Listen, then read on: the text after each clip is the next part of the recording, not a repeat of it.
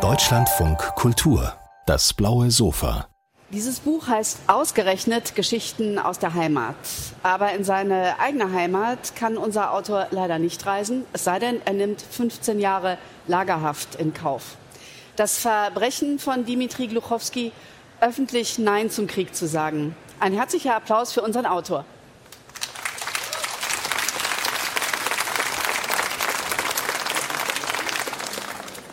Seit Juni wirst du per Haftbefehl gesucht, weil du öffentlich gegen den Krieg protestiert hast, ausgereist bist. Wie lebt es sich, wenn man als Autor, als Intellektueller, ohne etwas verbrochen zu haben, plötzlich mit einem Haftbefehl vom größten Land der Erde gesucht wird? Also da gibt es bestimmte Logistikprobleme in deinem Leben natürlich. ja, kann ich mir vorstellen. Ja, ja. und das, die, das Leben wird ein bisschen komplizierter sein, aber aber ich glaube, dass die Schwierigkeiten, äh, mit denen ich jetzt, denen ich jetzt handeln muss, äh, sind nicht so wichtig im Vergleich zu Schwierigkeiten, äh, durch die, äh, die, die der ukrainische Volk jetzt gehen muss. Ne? Deswegen für mich selber habe ich kein großes Mitleiden. Es geht. Ne? Ich bin immer noch frei. Ja, zurück nach Heimat darf ich nicht gehen und vielleicht nicht in die ganze Region, also nicht Georgien, nicht Armenien, nicht Kasachstan, äh, um nicht ausgeliefert zurück nach, nach Russland zu werden. Und ich glaube, dass die richtige Verständnis, was ist, was das bedeutet, vom, von deinem Heimat getrennt zu werden und nicht zurück vielleicht in deinem Leben zu dürfen, dieses Verständnis kommt ein, bisschen, kommt ein bisschen später.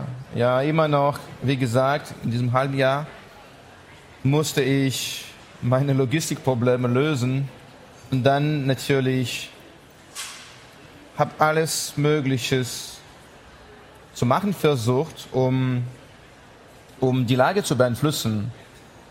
Ja, wir, wir in Russland haben jetzt diese Diskussion, wie die Deutschen vorher gehabt haben, über den Schuld und Verantwortlichkeit, Verantwortung. Ne? Und obwohl die Russen, die gegen Putin schon seit Jahren protestierten, wahrscheinlich für diesen Krieg nicht schuldig sind, verantwortlich sind sie doch. Sind wir eigentlich doch. Ne? Und was können wir immer noch machen, um die äh, diese Ereignisse zu vermeiden und um, um die Ukrainer zu, dafür zu kompensieren vielleicht, was kann ich machen, um mein Volk zu beeinflussen, um zumindest die Unterstützung für, die, für den Krieg schwächer zu machen. Die sind die Fragen, ja. Und, und meine eigene Lage, also ich bin in Europa, in relative Sicherheit, es ist nicht so schlimm, ne? Wie reagiert denn der Kulturbetrieb? Du hast von Verantwortung gesprochen, du hast davon gesprochen, äh, von der Frage, was können wir tun, um die Ukraine auch zu unterstützen. Wie reagiert eigentlich der Kulturbetrieb in Russland? Wir kennen das prominente Beispiel beispielsweise von Gergiev, von diesem ähm, Dirigenten, ja, der Putin nahe ist, aber wir wissen wenig über die Kulturszene. Wie reagiert die in Russland? Also am Anfang des Krieges, da waren öffentliche Briefe, die durch äh, Russlands prominenteste Intellektuellen unterschrieben wurden äh, und sie gingen, direkt gegen den Krieg. Da waren tausende Leute, die sich gerade emotionell gegen den Krieg geäußert haben. Dann kamen sie aber unter vielen Druck vom Staat, von Behörden, von Polizei, von der Geheimpolizei und jetzt ein Teil davon ist aus Russland ausgereist und ein anderer schweigt jetzt aus der Angst und sehr, sehr weniger haben sich für den Krieg geäußert. Ich glaube, wir sprechen von einziger Künstler und einziger Intellektuellen und ein paar Schriftsteller. Alle anderen jetzt schweigen, glaube ich. Das, das ist die Hauptsache. Ne? Und das Problem, das Hauptproblem auch. Aber eine offene Unterstützung hat dieser Krieg wahrscheinlich nicht. Die Minderheit, die den Krieg unterstützt, ist sehr, sehr laut und sie kriegt auch vom Staat alle möglichen Kommunikationskanäle. So, sie sind beim Fernsehen, sie sind im Internet, beim Rundfunk und so weiter und so fort. Aber das kann das, die, die Tatsache nicht bedecken, dass sie sehr, sehr unzahlreich sind. Was ist mit Alla Pugatschowa? Sie ist in Russland eine Ikone. Sie macht öffentlich den Mund auf, zeigt sich sehr mutig. Was ist mit ihr? Wie wird sie wahrgenommen? Also die Frage ist ganz genau, dass sie hat genau dasselbe Autorität wie Putin und genau dasselbe Zielpublikum, also Leute über 60. Putins äh, Unterstützungskern sind Leute über, über 60. Und sie sind am meisten gehirngewascht, weil sie schauen nur das Fernsehen zu und sind sehr, sehr durch Propaganda beeinflusst. Und genau dasselbe Publikum, das für die sowjetische Zeit nostalgisch war, äh, vertrauen auch Alla Pugatschowa. Und Alla Pugatschowa, die Königin der russischen Estrade, hatte genug Mut, ge offen gegen Putin zu gehen, obwohl sie schon wusste, dass sie damit alle Verträge, vielleicht Vermögen in Russland verlieren, äh, verlieren wird. Natürlich alle Konzerten, Veranstaltungen. Das ähm, vergisst und vergibt das russische Regime nicht. Ne? Insbesondere weil bisher sie so pro, also pro Kremlin kann ich nicht sagen, aber loyal ne, dem Regime äh, gewesen ist. Ja, ich spreche am Sonntag hier auf dem blauen Sofa mit Rüdiger von Fritsch. Er war Botschafter in äh, Moskau. Und er sagt, Putin muss sich auf einen schwarzen Schwan einstellen, sozusagen. Eine Person, die plötzlich aus dem Nichts kommt, ja. Wie 1980 der polnische Werftarbeiter Lech Wałęsa, der plötzlich aufs Dach der Werft geht und sagt, Leute mir nach und alle gehen nach. Ähm, den vorher niemand kannte. Glaubst du, hältst du das für ein realistisches Szenario? Also die, äh, das Hauptproblem der russischen Gesellschaft ist, dass diese Gesellschaft sehr atomisiert ist. Da gibt es keine horizontale Netzwerke wie bei den Polen. Bei den Polen, da gab es äh, die katholische Kirche, mhm. die sehr, sehr tätig und aktiv war und auch sehr viel Autorität gegen äh, die kommunistische Partei hatte. So wesentlich mehr Vertrauen als die Partei selber. Äh, bei denen auch waren die, die Gewerkschaften auch sehr tätig, aktiv.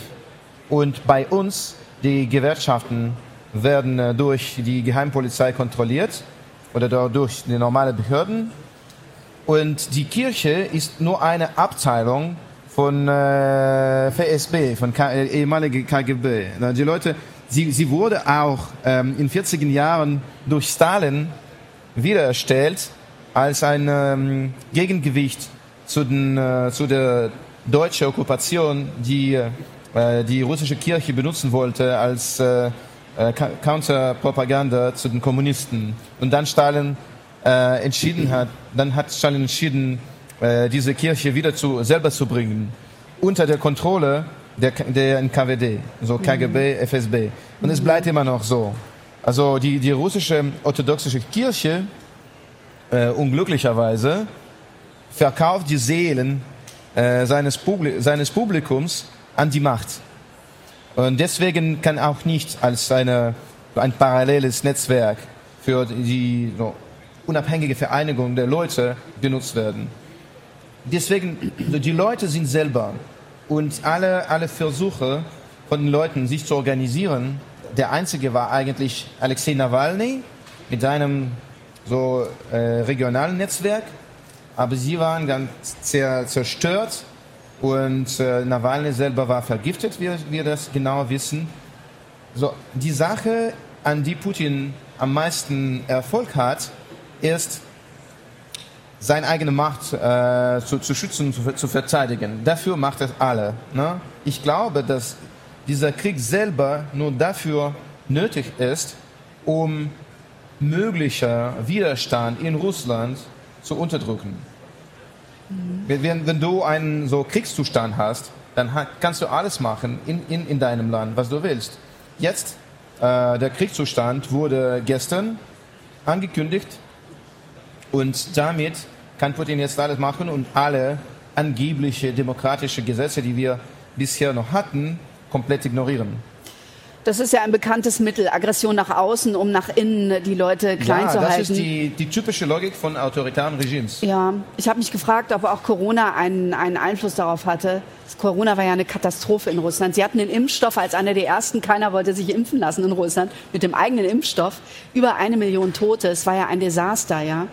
Es war nie, nicht, nicht wegen de, des äh, Impfstoffs, sondern äh, weil die, die russischen Behörden wollen nicht äh, die Bevölkerung finanzieren, um der Bevölkerung zu, zu ähm, erlauben, zu Hause zu bleiben.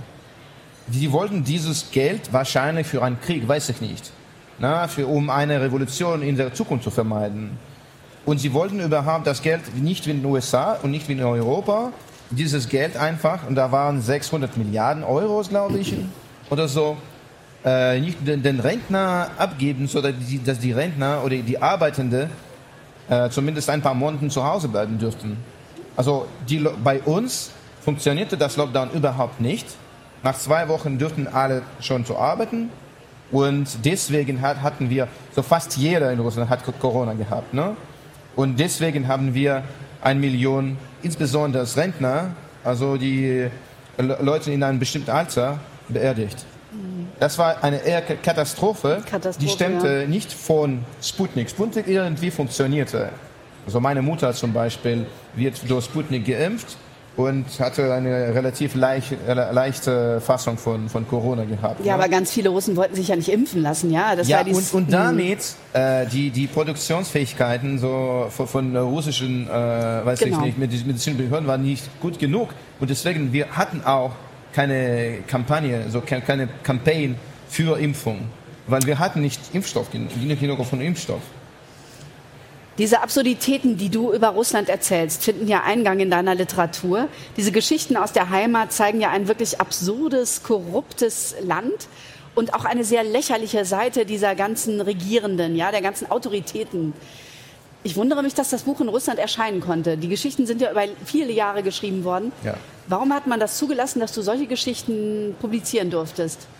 Also äh, für mich äh, sind die Geschichten aus der Heimat eine Fortsetzung und Fortmachung dieser Tradition des politischen Witzen, Witzes, die, den wir schon, schon seit Stalins Zeiten in Russland gehabt haben. Und davor, dafür konnte man schon damals zehn Jahre Straflager kriegen. So für einen politischen Witz, den, den du unter den Freunden erzählst. Ne? Äh, ich wollte diese Idee, so eine groteske Fassung, eine groteske Prägung von äh, den Problemen, die bei uns sehr wahrscheinlich sind, wie kann man, wie lange kann man davon traurig oder ernst sprechen? Bringen wir das zu einem grotesken, absurden Niveau und machen wir davon so eine literarische Prägung eines politischen Witzens. Das war die Idee. Also, und in 2010, als dieses Buch zuerst in Russland veröffentlicht wurde, äh, kümmerten die Behörden überhaupt nicht um eine Einseligkeit und eine Stimmigkeit. Ne? Da war, damals war das Regime relativ weich autoritär und ähm, die Strategie war anders. Das war, also die Leute, Politik ist für die Politiker, sie kümmern um, um ihren Leben, ja, machen sie was hier und wir machen was, was wir verstehen. So, und damit gab es kein Problem, wenn man, insbesondere in der Literatur, gegen die Behörden, insbesondere metaphorisch, äh, kritisch war. Ne? Weil liest auch eine Minderheit. Die mhm. Mehrheit schaut die Talkshows an. Und die Talkshows waren schon seit 2012 eine bloße, äh, gewissenlose Propaganda seit dem Krim-Anschluss äh, um, schon un, unbedingt, ne? weil dem Krim-Anschluss müssten die, die Behörden der Bevölkerung erklären, und da kamen also diese Mitten über die Fortsetzung des ewigen äh, großen patriotischen Krieges und so weiter und so fort, bla bla bla. Und wir müssen unsere Bevölkerung im Krim gegen die, gegen die ukrainischen Narzissten verteidigen und schützen. Und deswegen müssen wir unbedingt Krim anschließen. Und dann diese Geschichte über den großen patriotischen Krieg, der immer noch läuft, gegen den Narzissmus, die in Europa seinen Kopf äh, und seine, seine Schnauze ja. aufmacht, ne? und wir die Russen, die, die Nachfolger, mhm. der, der, der Sieger vom Zweiten Weltkrieg müssen das wieder unsere Mission weitermachen. Du bist weltbekannt geworden durch die Trilogie Metro. Der Roman oder die Romane haben wirklich eine ganz schaurige Aktualität. Es geht um Menschen, die einen Atomkrieg überleben, weil sie sich in der Metro ein längerfristiges Leben eingerichtet haben. Du schreibst im Vorwort zu deinem Buch, viele Ukrainerinnen und Ukrainer haben dir geschrieben jetzt. Was schreiben dir die Menschen? Ja, ähm, das, das ist genau ein Fall, wobei ich nicht äh, Rechtshatten bevorzugen würde. Bevorzugen würde ne? Äh, die, äh, am, am Anfang des Krieges habe ich durch per Instagram oder per Twitter viele Bilder von den Tunnelen und U-Bahnhöfen äh, von äh, Kiew Metro und Kharkiv Metro gekriegt von den Leuten, die dort eigentlich gelebt haben. Genau wie in, einem, wie in meinem äh, Buch Metro 2033, wobei nach einem Atomschlag oder nach einem Atomkrieg die Leute nur im Metro überleben können, weil die Überfläche äh, durch die Radiation und ja, Nuklearzerfall kontaminiert wird. Ne? Ich dachte aber nicht, dass dieser groteske Szenario als wahr kommen konnte. Und äh, ich bin nicht froh, dass ich recht hatte. Ne? Äh, tatsächlich, die Leute müssen wochenlang im Metro bleiben, weil sie, sie sich von, von russischen Bombangriffen verstecken müssen. Ne? Einfach zum zu überleben. Und ich dachte, dass wir die Russen offen sein können, aber dass, dass wir äh, der Angriffer sein können, das, das dachte ich überhaupt nicht. Und das, das war natürlich ein großer Schock. Und allen diesen Lesern, die in Ukraine blieben und bleiben noch, kann ich nur sa sagen, dass ich so, I'm so sorry. Tut mir leid, aber das ändert auch nicht. Mein Sorry ist schon egal, ne? Du zeichnest eine sehr dunkle Zukunft. Du sagst, dunkle, arme, unglückliche Zukunft für Russland. Es wird Chinas Rohstoffkolonie werden, denn die Chinesen haben das Geld, die Technologie und die Menschen. Schließlich wird es ganz von China verdaut. Ist das schon der Stoff für den nächsten Roman bei dir? Ja, ich, ich würde, also ich, ich, unter den, den Botschaften, die, die ich kriege, da gibt es viele, die sagen, vielleicht, Dimitri, können Sie dieses Mal was Lustiges schreiben?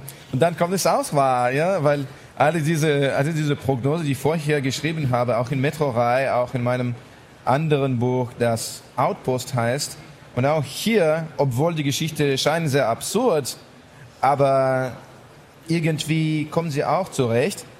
Äh, so die Leute sagen vielleicht was Lustiges. Die Frage ist nur, das ist, das ist kein Drehbuch für die Realität. Na, ich vermute die Sache, weil ich ein politischer Journalist bin und weil ich die Lage folge und kann projizieren und vermuten, was in der näheren Zukunft passieren kann.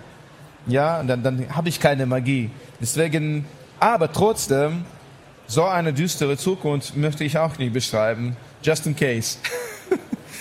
ja, ich hoffe, ich hoffe, dass eigentlich mein, mein Land nach einem Regimewechsel, der auch unumgänglich ist, äh, durch eine Heilung durchkommen wird und normalerweise ein normaler europäischer Land, europäisches Land wieder äh, gekommen wird. wird ne? Danke für ihren, Ihre Literatur, Ihre Bücher. Danke für Ihren Humor. Danke für Ihre Warmherzigkeit, mit der Sie das erfolgen, verfolgen. Und natürlich Ihren großen Mut. Dimitri Gluchowski, Geschichten aus der Heimat. Vielen ja. herzlichen Dank, dass Sie hier auf dem blauen Sofa waren. Ja, danke schön. Ich wollte nur hinzufügen, dass das Buch ist wirklich lustig. Ne? Ja, das ist es. Wirklich lustig. Haben Sie keine Angst. Danke.